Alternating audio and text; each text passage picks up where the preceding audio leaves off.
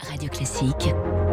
3 minutes pour la planète. Bonjour Baptiste Gabory. Bonjour François, bonjour à tous. On parle souvent des microplastiques hein, dans les océans évidemment. Vous nous dites qu'on en a retrouvé aussi dans les Pyrénées au sommet du pic du Midi. Et oui, les chercheurs ont installé à l'observatoire du pic du Midi, donc à son sommet à 2877 mètres d'altitude précisément, une pompe à air avec des filtres pour euh, capter les particules présentes dans cet air, 10 000 mètres cubes d'air captés euh, par semaine et ce pendant 4 mois.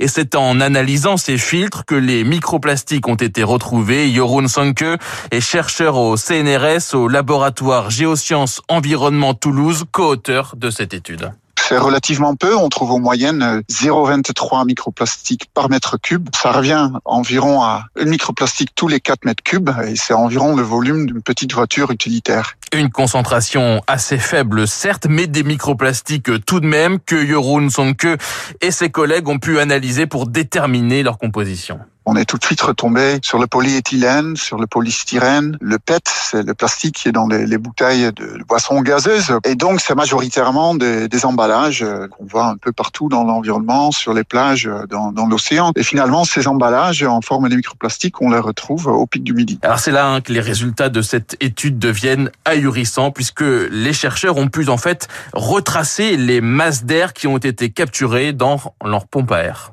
On a travaillé avec des collègues euh, atmosphériciens qui ont tourné des modèles mathématiques, c'est des modèles euh, météorologiques, et ils ont observé que ces d'air viennent parfois d'Amérique du Nord, parfois loin au-dessus de l'océan Atlantique ou encore de l'Afrique. Les microplastiques retrouvés donc au sommet du pic du Midi. Venaient donc d'Afrique, d'Amérique du Nord, des grandes villes sans doute, mais aussi aussi de l'océan. Gaël Leroux, directeur de recherche au CNRS à l'université de Toulouse, co-auteur donc également de cette étude. On a pu montrer que certains plastiques venaient des océans, avaient été rémis par les embruns marins dans l'air et avaient été transportés à haute altitude et étaient revenus dans les montagnes. Donc on a vraiment un cycle euh, des plastiques. Ils sont transportés sur euh, des centaines voire des milliers de kilomètres. Ils peuvent voyager plus d'une semaine une quinzaine de jours à, travers le globe sur ces autoroutes euh, atmosphériques qui caractérisent la, la, la troposphère libre, donc les, la zone au-dessus des nuages. Pas de danger a priori pour la santé, indique le, CNRS, mais pour les écosystèmes pyrénéens jusque-là à préserver, les chercheurs français s'interrogent. Ces microplastiques-là peuvent être des vecteurs de microbes, de contaminants qui vont impacter les étangs, les lacs de haute montagne. Et donc, bah, c'est sur ça qu'on continue nos études. On essaie de comprendre quel est l'impact de ces cocktails de pollution sur des écosystèmes qui ont finalement pas trop vu encore euh, l'impact de ce qu'on appelle la grande accélération, c'est-à-dire euh, la période depuis 50 ans où on émet de plus en plus de polluants comme les microplastiques